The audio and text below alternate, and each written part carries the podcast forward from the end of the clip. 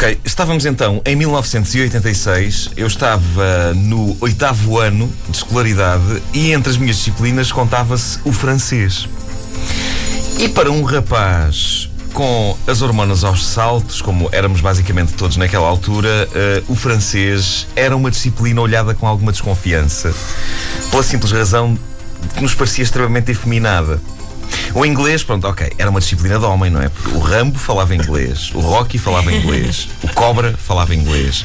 Era inconcebível para rapazes ansiando por experimentar as delícias eh, do corpo do sexo oposto que eh, houvesse uma disciplina que aparentemente os ensinava a dizer o tipo de coisas com eh, boquinhas queridas, queriduchas, do tipo e on e Vivi, e Ulala, e Pepe, e Juju, e Pepe, Bom, coisas que possivelmente acabariam por lhes provocar o crescimento de seios. Eh, era essa a ideia que nós tínhamos do francês. Peço imensa desculpa aos franceses que me ouvem. Eh, eu, entretanto, mudei de opinião. Vocês são danados, gostam imenso de mulheres, mas convenhamos que naquela altura a língua francesa parecia-nos um bocadinho delicada demais. Mimosa. Mimosa demais. Um, o, o meu professor de francês do oitavo ano foi o primeiro sinal de que as coisas nem sempre são o que parecem. Inesperadamente, a dada altura do ano letivo, ele resolveu pôr de parte o programa da disciplina e um dia entra pela sala dentro com um rádio leitor de cassetes, possivelmente, e como vocês uh, saberão, a maior invenção da primeira metade dos anos 80, aqueles rádios grandes, com a cassete no meio. E ele anuncia-nos que vamos estudar nas próximas aulas uh, isto. Precisamente isto.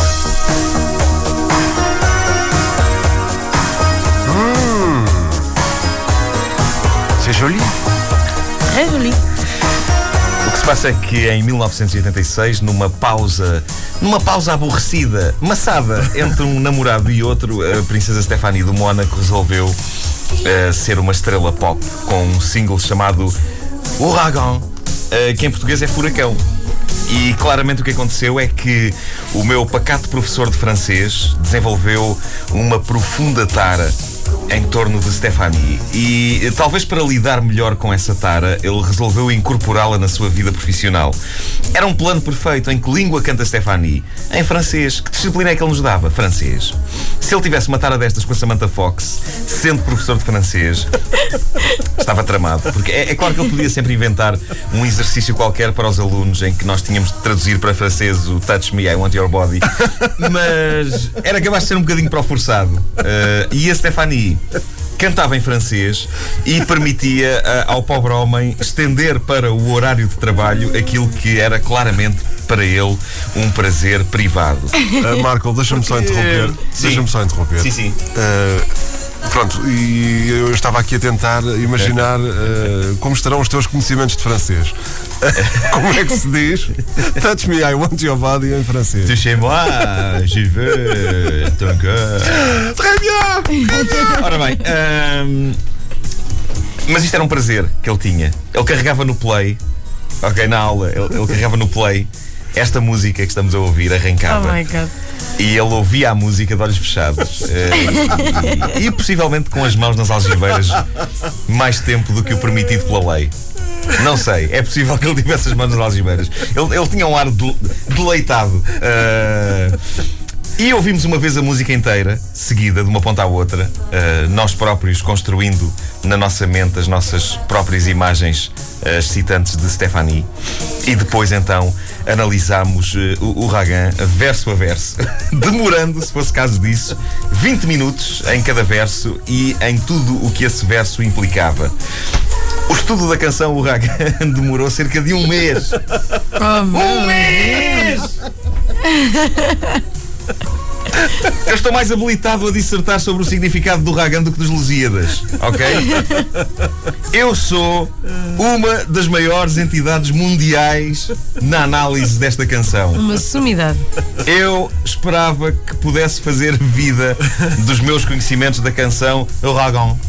Infelizmente, a vida adulta veio revelar-me a, a dura realidade. Aquele, aquele mês que nós passámos a analisar esta música foi em vão. em vão. Vou mostrar-vos uma sucessão de gravações que fiz em variadas alturas da minha vida profissional. Ahm, esta foi a primeira que vamos ouvir. Uh, foi quando eu entrei para as uh, produções fictícias. Uh, vamos ouvir. Agora, o que eu tinha pensado é que talvez pudesse fazer um texto sobre a canção O Ragan da Princesa Stephanie. Hum? Eh, não, não. Não. Ai, por amor Não? Não, Não? Oh, ok, ok. Lá está. Ah, esta aqui foi quando eu entrei para a Antena 3. Eu tenho uma ideia para uma emissão especial que é. Pronto, é duas horas. Duas horas chegam. O Ragan, os significados e os diversos níveis de leitura. O Ragan que é a canção da Princesa Stephanie. Não? É pá, Ah, Marco, não. vou Não. dizer isto, eu acho que não, pá. Não pode Então, ser. não. Então- não, não. Então pronto, uma coisa chamada A Vida em Marco, pronto. E esta aqui foi quando me casei, eh, foi na noite de, na noite de núpcias. Agora, eu gostava era de fazer isto ao som de música e gostava que fosse a canção O Ragan da Princesa Stephanie do Mónaco. Não? Não, não. Não, Mas que é isto? Ok, ok. Não, lembro-me que estava lá um bêbado qualquer no quarto. Depois do casamento. É este o meu drama. Não ouviram desde o início? Querem ouvir outra vez? Ouçam esta rubrica em podcast antena3.rtp.pt